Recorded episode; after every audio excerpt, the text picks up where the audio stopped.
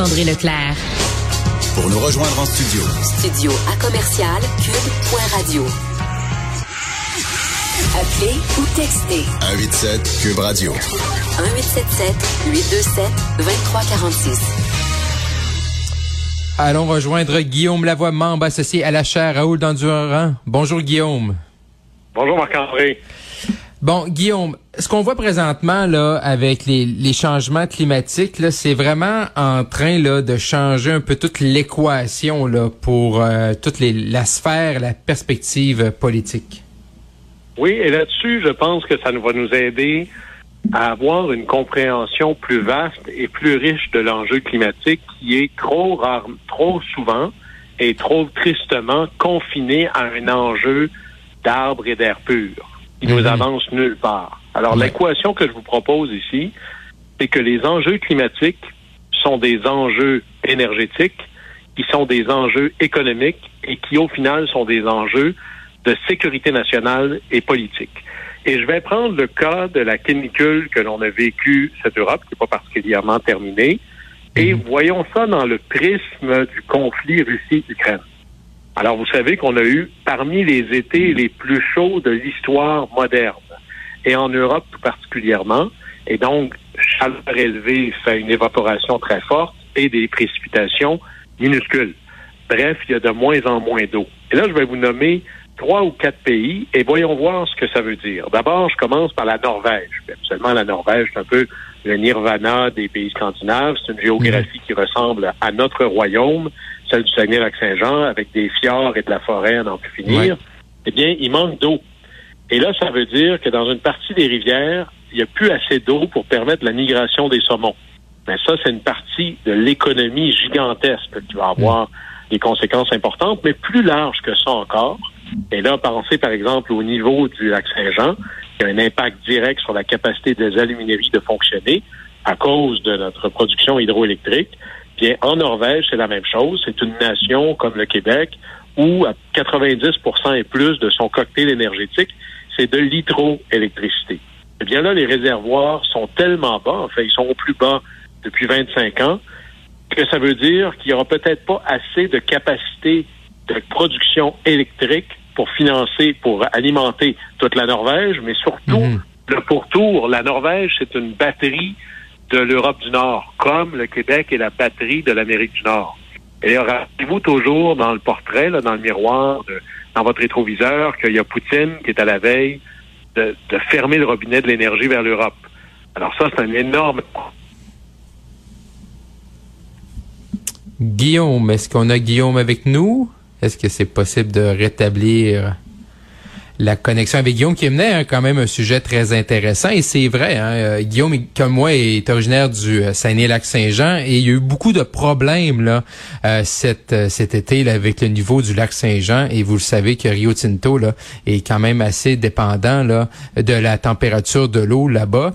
Et ça va changer la, la dynamique. Et ça va également changer je pense la façon que les politiciens abordent des sujets des changements environnementaux. Parce qu'à l'époque, qu'est-ce qu'on disait? On disait quoi? On disait changements environnementaux, on disait le réchauffement climatique. Mais quand tu es au lac Saint-Jean ou en Abitibi, puis il fait moins 35 degrés, bon, Guillaume, Guillaume la voix de retour. Donc, euh, vas-y, Guillaume.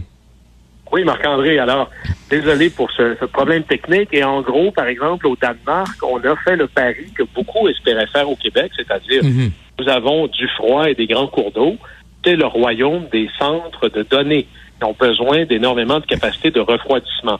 Mais ben là, il n'y a plus assez d'eau pour être capable de refroidir les centres de données. Et là, je vais tomber, je me garde le, plus critique pour la fin, l'Allemagne. Hmm. Il y a en Allemagne et en Autriche, et, pour une partie de ce qu'on appelle le cœur industriel de l'Europe, rappelons que l'Allemagne, c'est pas juste le plus grand pays d'Europe, c'est une des plus grandes économies du monde. Il y a hmm. une autoroute économique au cœur de l'Allemagne qui est eux appellent ça un fleuve, mais nous on appellerait ça une rivière, qui est le Rhin. Et dans toute la vallée du Rhin, vous avez le cœur industriel de l'Europe. Et là, le niveau du Rhin est tellement bas que, par exemple, les péniches sur lesquelles on met du charbon pour alimenter les centrales thermiques ne peuvent plus passer. Alors, il faut répartir les péniches dans de nombreux petits bateaux. Et là, pour, comme on n'est plus capable de passer assez de charbon dans le Rhin, eh bien là, ben, on s'apprête à réduire la capacité de production énergétique. Alors, vous imaginez bien le, tout l'impact que ça va avoir alors que vous avez besoin de vous reposer sur le charbon encore davantage parce qu'il y a la menace russe. Et là, mhm. qu'est-ce qui vous arrête? C'est pas qu'il manque de charbon sur la planète, c'est qu'il n'y a plus assez d'eau pour passer les bateaux dans l'autoroute sur laquelle reposent vos entreprises.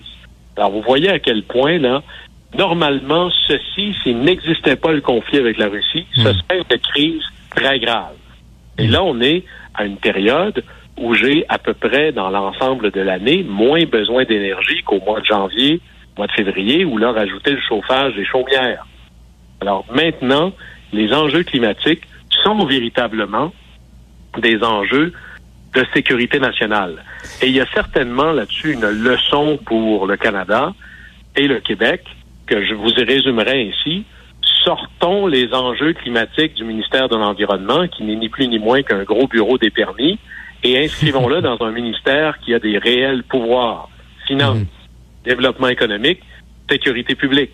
Lorsqu'on parle d'environnement, c'est pas un enjeu de mangeur de salade, c'est un enjeu de survie économique stratégique, de sécurité nationale. Et je pense que c'est ce qui dessert énormément les enjeux environnementaux, c'est qu'ils sont traités comme des choses, je dirais, de, de bon ton, de conversation bien campée à gauche. Alors que si vous inscrivez cet enjeu-là au Pentagone, soudainement, ça a une importance rhétorique qui sait convaincre, qui est plus, qui est plus à même de porter, mhm. je dirais, le, réel, les réelles conséquences de l'enjeu qui est en cause. Alors là, on le vit en Europe présentement. Il ne faudrait pas se surprendre plutôt, il faudrait en profiter pour se préparer ici. Mhm. Et à la suite du prochain gouvernement, moi, je pense qu'il serait particulièrement intéressant et novateur et visionnaire que le ministère de l'Environnement, ou plutôt que le ministre, que le titulaire du ministère de l'Environnement, n'ait pas que ce ministère-là, mais en ait un autre, que ce soit les finances, le trésor, le développement économique ou la sécurité publique.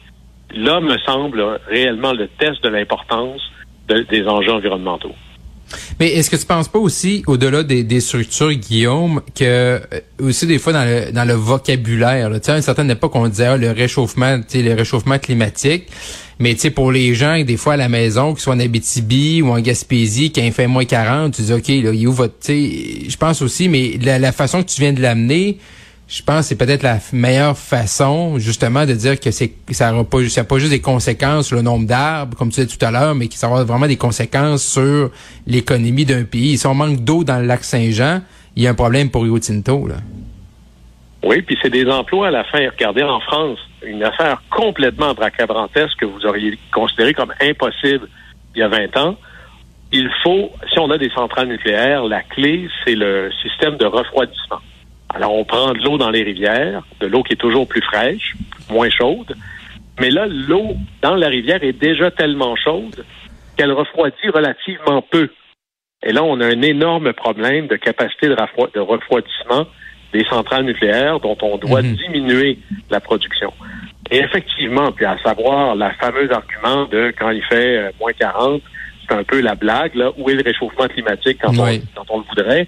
Fait que là, on mélange deux concepts. On mélange la température et le climat.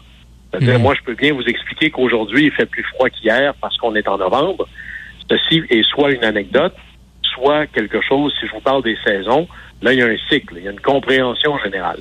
Eh bien, si vous regardez le climat, ne serait-ce que sur les 50 dernières années, le réchauffement est impossible à nier.